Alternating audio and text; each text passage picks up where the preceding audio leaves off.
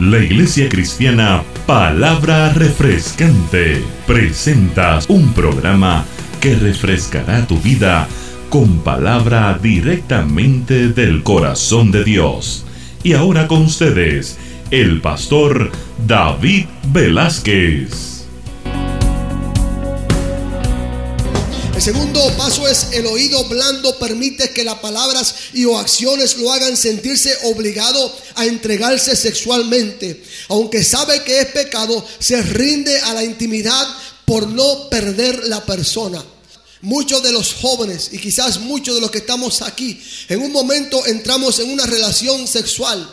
No porque deseábamos estar en esa relación, sino porque nos, nos sentimos obligados a estar en esa relación. Y eso es bien triste, pero es una gran verdad. Tercero, ¿qué es lo que sucede? Una vez la persona se siente obligada, se marcha tras la seducción. Porque cuando tú te unes a esa persona, tú quieres volver otra vez. Y tú sigues ahí. Comienzas a, practicar el pecado y el sexo fuera del matrimonio y fuera de lo que Dios ordenó. Entonces pues ya tú, no, tú continúas, tú deseas más. Porque es la naturaleza humana te marchas tras esa situación y caes en la red del enemigo. Te vas a vivir con las personas, tienes relaciones regularmente, comienzas a tratar de compartir su vida, pero el tiempo pasa y las cosas cambian. Cuarto, su corazón es traspasado. No realiza que hizo mal hasta que uno vuelve a hacer lo mismo. Y la persona te dice, ya te probé y te saqué todo el provecho que quería. Ahora tengo otra persona que me ofrece lo que yo realmente quiero. Tú puedes ser la víctima o puedes ser el causante de esta conducta pecaminosa. Ni una u otra te justifica. Puedes culpar a tus padres, la forma que fuiste criado, las cosas que, trajo la vida, la pornografía, la sociedad y otros. Comienzas a buscar cosas de donde agarrarte para poder justificar tu conducta de pecado sexual. Y comienzas a decir, no, pero es que mi papá esto, o, o porque esto que me pasó cuando era chiquito, y todas estas cosas comienzan a influenciarte. Pero en esta tarde yo quiero mostrarte un camino mejor. Y ese camino se llama el perdón y el arrepentimiento. Si estás teniendo problemas y conflictos en tu área sexual y en tu vida personal, hay perdón en la cruz para ti. Hay arrepentimiento en la cruz para ti. Puedes comenzar de nuevo. Puedes borrar esa historia negativa. Puedes borrar esas malas experiencias. Decir, Señor, me rindo. Quiero seguir tu plan. Dios quiere bendecirte. Dios quiere prosperarte. En la cruz del Calvario Cristo llevó tu culpa y cargó todos tus pecados y todos nuestros pecados. Pero todos en una forma u otra hemos sido afectados por estas conductas y por estas situaciones. ¿Qué podemos hacer? ¿Cómo podemos cambiar la situación? Puedes cambiar la situación mirándote en el espejo. ¿Has hecho ese ejercicio alguna vez? ¿Te has mirado en el espejo para corregir los defectos de tu apariencia? Nosotros lo hacemos eso diariamente. Probablemente antes de venir para la iglesia te, miraste en el espejo y vistes, viste tu cara, que es lo que se proyecta más, porque las otras partes del cuerpo están cubiertas, están adornadas. Te miraste y tú viste que si había algo allí que, que realmente no se veía bien, tú lo removiste. Especialmente la mujer, toma más tiempo en la preparación. Ella, ella se, pone el polvo, se, se maquilla, se busca que tenga una buena apariencia, busca los defectos. Nosotros los hombres pues miramos a veces y a veces pues hacemos como dice la palabra, nos olvidamos de cómo nos miramos y nos venimos y a no ser que nuestra esposa nos pare en el camino y diga, mira, tienes esto ahí, no, no, no nos damos cuenta. Pero sí, de todas formas nos miramos en el espejo. Ahora la pregunta es, ¿cuándo fue la última vez que te miraste en el espejo y vistes a Cristo en tu imagen? ¿Cuándo fue la última vez que te miraste en el espejo espiritual o en la palabra de Dios que es el espejo y vistes a Cristo en tu imagen? Cuando te paraste, viste a Jesús ahí. No te viste a ti, viste a Jesús ahí. ¿Cuándo fue la última vez que pasó esto? Como iglesia debemos mirarnos en el espejo continuamente, corregir lo que está mal con nosotros. A veces necesitamos cirugía espiritual y no cirugía plástica. ¿Te has hecho cirugía espiritual? Has entrado al quirófano del, médico por excelencia, del que te hizo, del que te diseñó, del que te preparó, del que te creó como tú eres. Has entrado allí y has dicho, Señor, yo quiero, yo quiero acostarme, yo quiero que tú operes en mi vida y que tú saques el cáncer del pecado y que tú saques lo que me está atormentando, que tú lo remuevas, Señor. Cuando tú te miras en el espejo de la palabra, comienza entonces a mirar las cosas de una perspectiva diferente. Dios está llamándonos a santidad. Dile a la persona que está a tu lado, Dios requiere santidad. Dios requiere santidad. Y, esto quizás no es una predicación de estos últimos tiempos, porque hoy en día no se habla mucho de la santidad, porque la santidad está puesto en lo estético, pero no estamos hablando de la parte estética, estamos hablando de una, un mover espiritual, de un cambio en tu interior, de que lo que está por dentro se refleje por fuera. Podemos ser tropiezo a nuestro hermano, a nuestra hermana en el caminar espiritual y tenemos que guardarnos no solamente nosotros caer, sino no hacer caer a otros en el pecado. Hay algo de lo cual a veces tampoco tenemos mucho cuidado. Y esto es lo que nosotros llamamos la apariencia de pecado. Es verdad que hemos encontrado la libertad en Cristo y que somos salvos por gracia, no por obras que fuimos criados y enseñados eh, muchos en una forma legalista y extremadamente estricta. Pero la iglesia de esta generación se ha ido al libertinaje, comprometiendo la santidad con el libertinaje mundanal. Dios está buscando una iglesia que le sirva en espíritu y en verdad. Una iglesia santa, una iglesia sin mancha y sin arruga. Aleluya. Hemos adoptado conductas pecaminosas que aún la misma sociedad secular rechaza por conciencia. Fíjense, la misma sociedad secular rechaza por conciencia, no porque tiene la verdad que nosotros tenemos, sino por conciencia la rechaza. Pero como no queremos ofender, no enseñamos que para Dios hay que separarse del mundo. Una de las cosas que vemos en estos tiempos es que desde niños vestimos a nuestros bebés como delincuentes. Desde que son niños comenzamos a vestir a nuestros bebés como delincuentes. Corte de pelos de delincuentes. Varoncitos con la pantalla puesta de niñito como si fuese una niñita. Las niñitas las vestimos con miniskirts.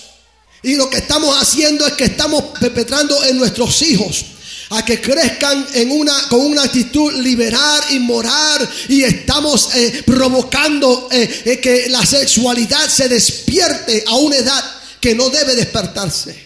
Permitimos a las niñas hacer cosas de varones y a los varones cosas de niñas. Por ende, preparándolos para la vida que puede tornar trastornos en su identidad sexual. En esta tarde queremos motivarte a que no tengas pena en hacer el bien. No tengas pena en hacer el bien, aunque la sociedad te critique, tú vives para agradar a Dios.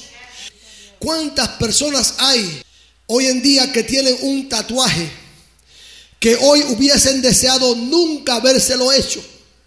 ¿Cuántas personas hay? Aquí tenemos personas así. Hoy en día, para esas personas que tienen el tatuaje, eso, tatuaje, eso es un testimonio de donde Dios los sacó de donde Dios lo trajo. Pero para ti joven que no tienes ese tatuaje, aprende sabiduría, no procures ponértelo. Para ti mujer, adquiere sabiduría, no procures ponértelo. Para ti hombre que eres hombre de Dios, hecho a la, a la forma de Dios, no procures ponértelo. Dios te hizo como eres. La Biblia enseña sobre esto, no vamos a entrar en esto, pero no debemos marcar nuestro cuerpo. ¿Saben por qué? Porque los que marcaban el cuerpo eran, eran los hombres que rendían culto a los ídolos y se marcaban el cuerpo para demostrar que estaban eh, idolatrando a un Dios particular. Y el pueblo, de, el pueblo de Dios era un pueblo separado, un, un pueblo único y Dios le ordenó que no se marcaran el cuerpo. Y es por eso que nosotros enseñamos que los creyentes no deben tatuar sus cuerpos. Porque es parte de esa práctica. Ahora saben, bueno, estamos viviendo en el siglo XXI y es diferente. Bien puede ser un siglo diferente, bien puede ser un tiempo diferente, pero si yo puedo honrar a Dios a la letra, si yo puedo agradar a Dios a la letra, si yo puedo, si yo creo que el mismo Dios que le dio la tabla de las leyes a Moisés es el mismo Dios que está hoy en día, entonces yo voy a procurar por vivir a más plenitud, a más exactitud, lo que enseña la palabra de Dios, lo que nos revela la palabra de Dios. Otra forma, probablemente estamos rebeldes contra Dios. Tu vestir es importante. En muchos lugares se ha ignorado la forma de vestir, cómo debemos agradar a Dios. Pero toda nuestra vida debe ser una vida que agrade a Dios, no a los hombres, que agrade a Dios. Lamentablemente a nosotros nos enseñaron diferente. A nosotros nos enseñaron muchas veces, no te vistas así o no hagas esto otro porque al pastor no le gusta eso. Y la gente hacía las cosas por agradar al pastor, pero no por agradar a Dios. Entonces la cosa se, se dañó, se dañó completamente porque la forma que tú viste, tú te tienes que vestir para agradar a Dios y no al pastor.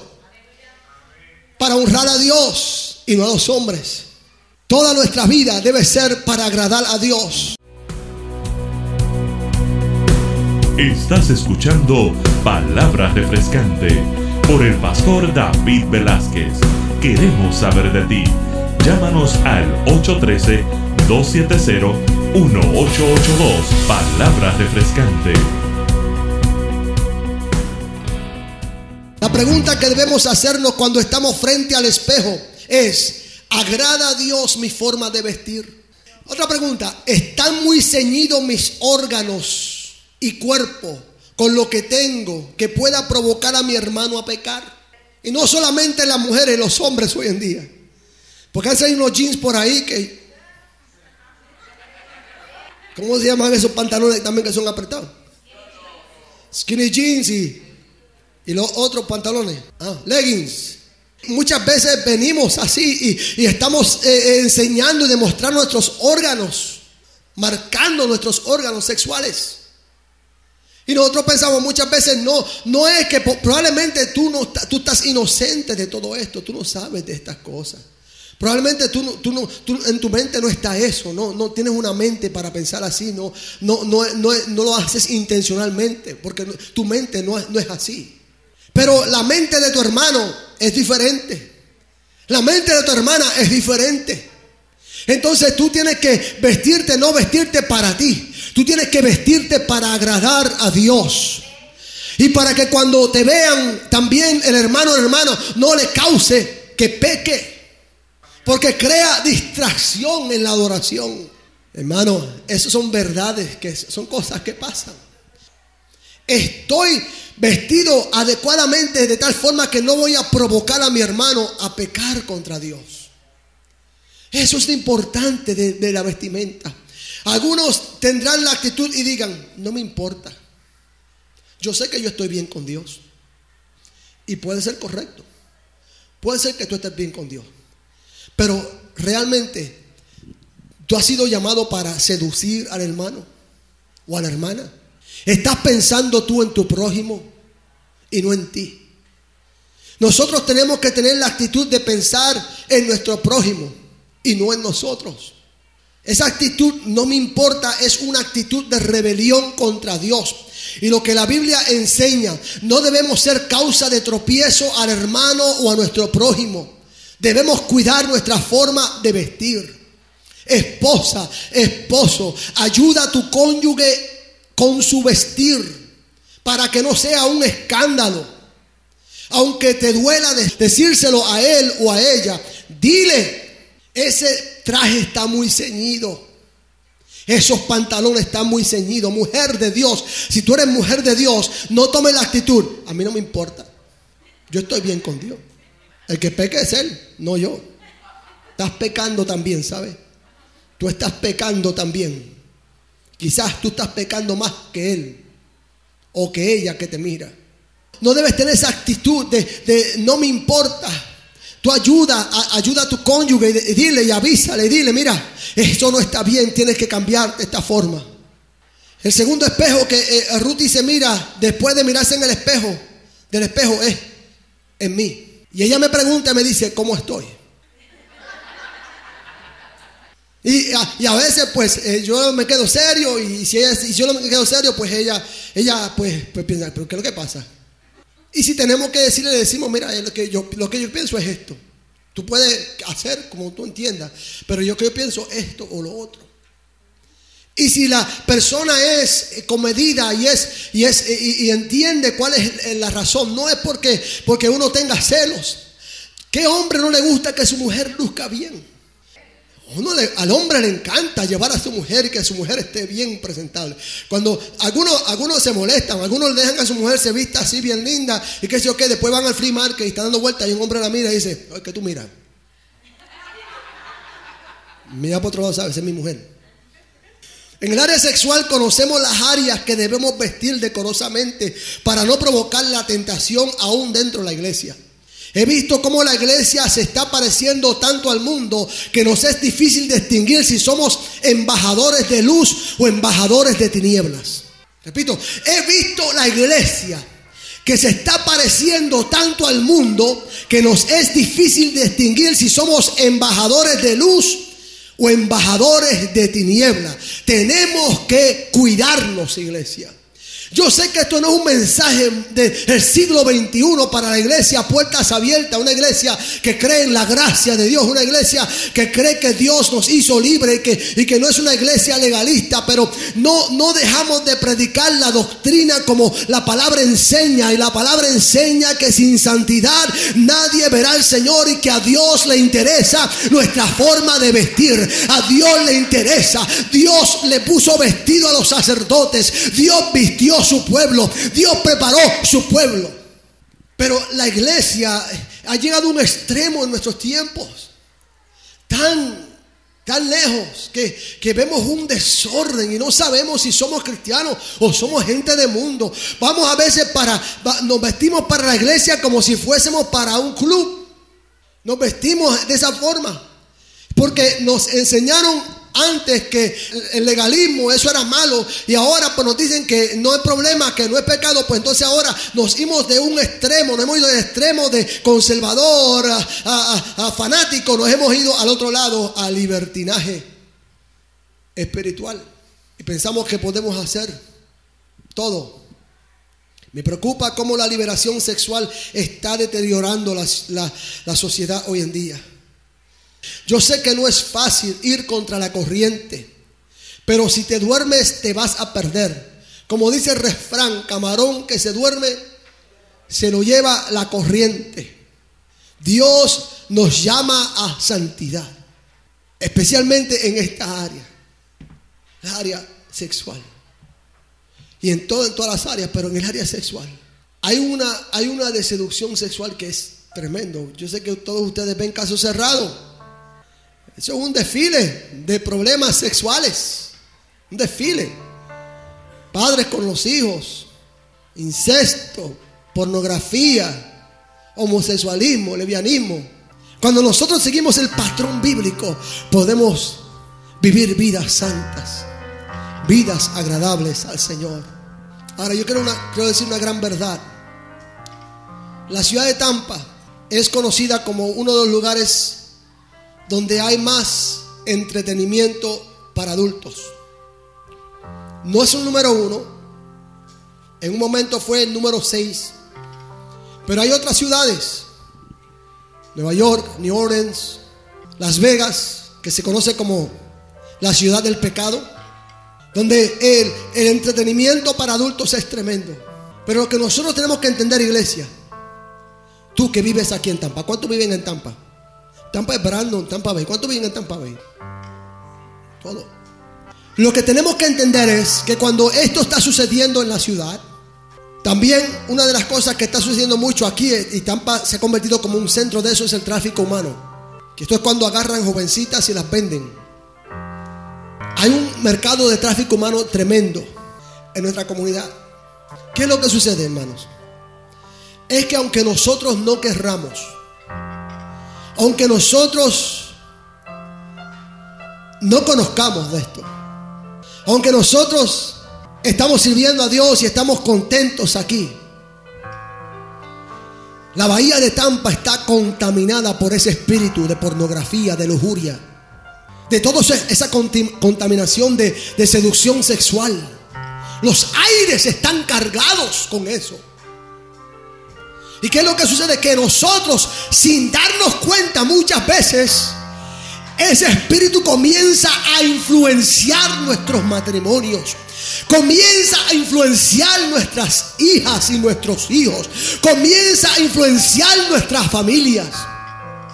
Y es por eso que la iglesia en Tampa tiene que ser una iglesia que se separe y viva para Dios en santidad y denuncia el pecado como pecado. Solamente una iglesia llena de poder, una iglesia en santidad va a poder prevalecer contra las garras del enemigo. Eso conlleva dedicación, eso conlleva compromiso, eso lleva, conlleva santificación. No, sé cómo hay creyentes que se conforman con solo venir el domingo a la iglesia. Nosotros estamos en actividad todos los días, en actividades de la iglesia. Pero es tiempo para que volvamos, hermanos. No, que no me gusta. Como predica el hermano, no, que no me gusta esto y lo otro.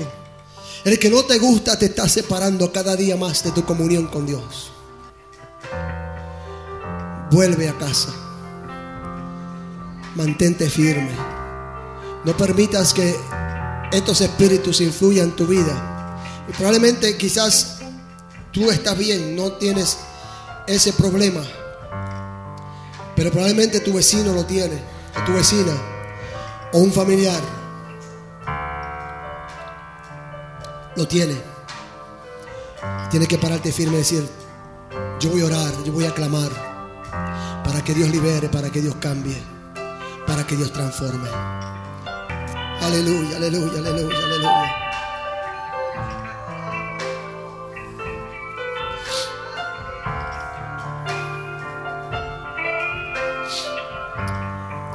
Levanta tu mano al cielo y ora conmigo. Padre Santo, te damos gracias en esta tarde. Por tu palabra, Señor. Tu palabra es la verdad y solamente la verdad. Padre, en esta preciosa tarde hacemos un alto. Y nos paramos en la brecha como tus hijos, como tu iglesia, Señor. Te pedimos perdón, Dios mío. Perdónanos, Señor. Perdona, Señor, si, si nos hemos revelado en una forma u otra contra ti. A través de la inmoralidad sexual o a través, Señor, Padre, de nuestra forma de vestir o a través de cualquier cosa, Señor, que sepamos y sabemos que no te agrada a ti, Señor. Sana nuestra tierra, Señor. Sana nuestra tierra, Jesús. Te pedimos por la bahía de Tampa, Jesús. Te pedimos por la comunidad de Drupal. Señor, esta comunidad que está siendo tan influenciada, Señor, por estos clubes nocturnos y por la pornografía y por todas estas cosas, Señor, que están atando los aires, Señor. Desata tus ángeles ahora mismo, Dios. Defiende, defiende tu pueblo, Dios mío. Formamos un vallado, Señor, alrededor de cada uno de tus hijos para que los guardes, Señor, de la seducción sexual, para que los protejas, Señor, Padre. Para que le des fuerza para vencer la tentación, Dios mío, para ser firme en ti, Jesús. Lo declaramos en el nombre tuyo, nombre que es sobre todo nombre, Señor. Amén, Señor. Amén. Da un aplauso fuerte a Cristo Jesús.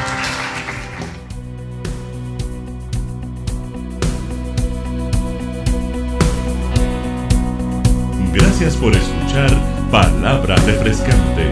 Para más información puedes llamarnos al 813-270-1882. Te invitamos a escuchar nuevamente en el siguiente programa de Palabra Refrescante.